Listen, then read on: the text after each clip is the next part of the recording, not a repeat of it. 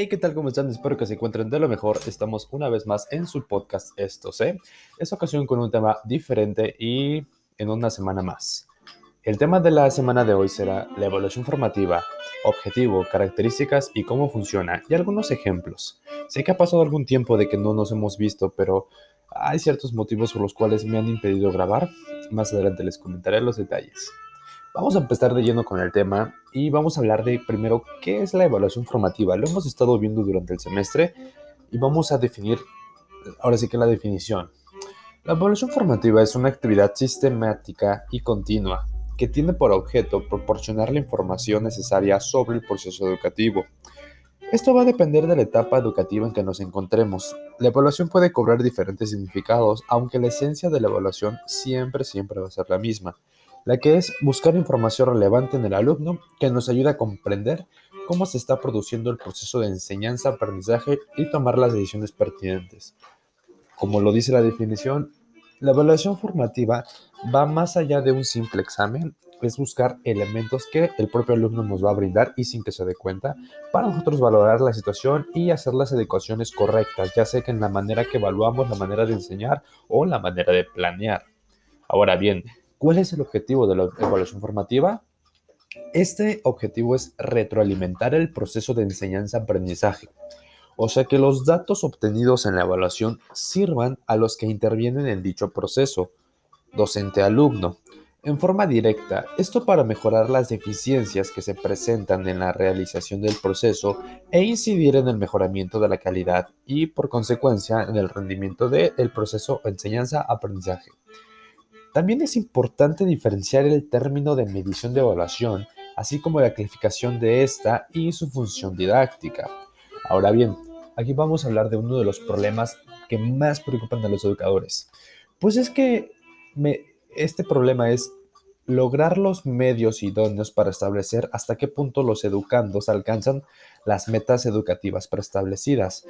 El gobierno, bueno, casi siempre, y por no decir en todos los casos, hasta en particulares pasa, tenemos una autoridad que nos preestablece metas, eh, aprendizajes esperados, que pues ya lo hemos hablado en el podcast, en muchas ocasiones estas metas son puestas por gente que ni siquiera ha pisado un aula y este es el detalle que tienen los maestros, los educadores, que no se puede lograr a veces lo idóneo, lo que se planea, durante, porque estas, estas metas se planean por año.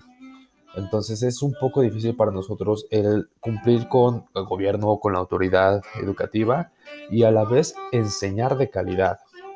Esta preocupación no es infundada, pues las fases que intervienen en el proceso de enseñanza-aprendizaje, la evaluación es la más importante, ya que del grado de eficacia con el maestro la realice depende el éxito o fracaso del dicho proceso, por lo que podemos decir que la evaluación del logro educativo es esencial para una educación eficaz pues es esta la que nos va a indicar en la medida en que los alumnos han alcanzado los objetivos preestablecidos. Depende mucho de la calidad de la educación o de la calidad de aprendizaje para que, pues obviamente los alumnos lleguen a estas metas, lleguen a estos objetivos planteados durante el principio del curso. Ahora bien, hablaremos de cuáles son las características de la formación evaluación formativa. Perdón. Bueno, número uno, esta permite centrar la atención del individuo poniendo en evidencia dónde se han suscitado los errores. Una de las principales ventajas es esta, debido a que el alumno puede darse cuenta en qué falló en la actividad, en el examen. Es esta máxima que el alumno se dé cuenta de su propio error, lo analice y pueda comprenderlo para posteriormente mejorar. Número 2. Pone en evidencia la trayectoria de aprendizaje desde el inicio hasta la conclusión de todo el proceso de enseñanza. Esto nos deja claro una trayectoria, lo podemos visualizar como una carrera para los alumnos que son de primaria básica. Una carrera a la cual ellos han avanzado cierta distancia con curvas, con de todo tipo, ya sean altas, bajas, para que de esta manera ellos puedan ver de manera gráfica el avance que han tenido durante un curso, durante un periodo, durante un bloque, etc. Número 3. Se caracteriza por respetar un procedimiento y una continuidad que facilita el permanente rediseño y adaptación a los cambios que se susciten. Esto quiere decir que la evaluación formativa no es eh, hermética, no es, eh, es moldeable, vaya. Puede suscitarse a cambios y se puede adaptar y rediseñar. Todo esto depende del contexto, de la situación, del grupo, diversos factores externos. Número 4.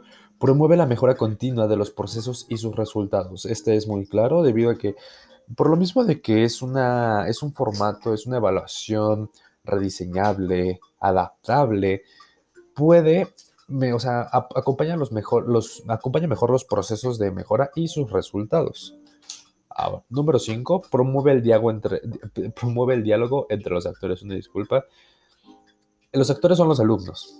Promueve la interacción, comunicación entre alumno-alumno, que actualmente es lo que necesitamos debido a que las tecnologías han limitado estas habilidades de comunicación entre alumnos y les es a veces muy muy difícil interactuar entre ellos. Número 6.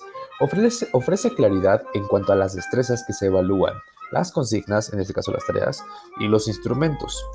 Gracias a que es una forma de evaluar clara, no es nada confusa ni rebuscada, promete ser clara al momento de evaluar, al momento de dejar tareas, al momento de leer rúbricas, su comprensión es clara para cualquier nivel. Número 7. El uso de la simulación de eventos reales permite trasladar lo que se aprende en el aula a la vida diaria constatando la teoría, en este caso la realidad. Esto ya lo hemos hablado antes, este concepto se llama aprendizaje significativo, que es el relacionar lo que ves en el aula con tu medio, con tu vida cotidiana, con tu contexto, tu lugar en donde vives.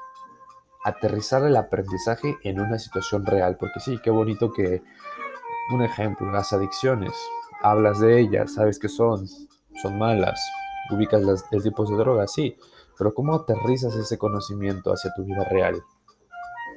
Y número 8, la presencia de componentes informales que se incorporan en el día a día en la interacción docente, el alumno que se realiza en aulas.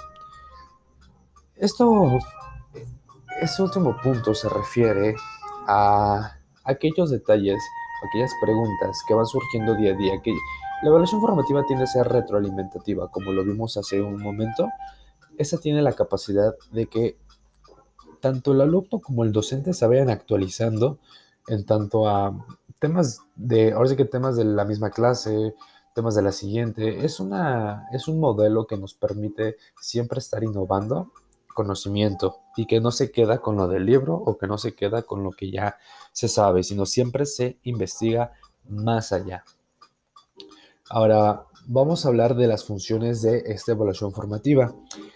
Una de las funciones principales es el seguimiento del ritmo de aprendizaje. Lo que se espera con este, con este tipo de evaluación es que el alumno siga este ritmo constante y no pierda, como quien dice, el hilo en el curso escolar.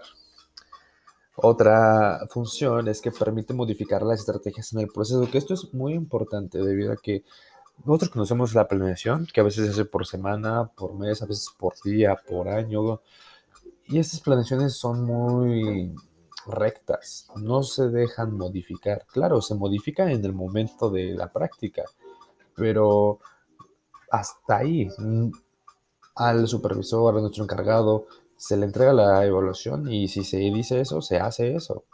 A diferencia de la evaluación formativa, tiene esta modalidad de puede ser modificada durante el proceso y, no va a ser modificada así porque sí, sino se tiene que tener un porqué tiene que haber un antecedente de, a ver, ¿por qué le estás cambiando? ¿Qué le, qué le vas a cambiar? ¿A favor de que crees que te va a beneficiar? Si es pertinente, tú eres el docente, va, cámbialo. Pero todo es con una justificada razón. Ahora,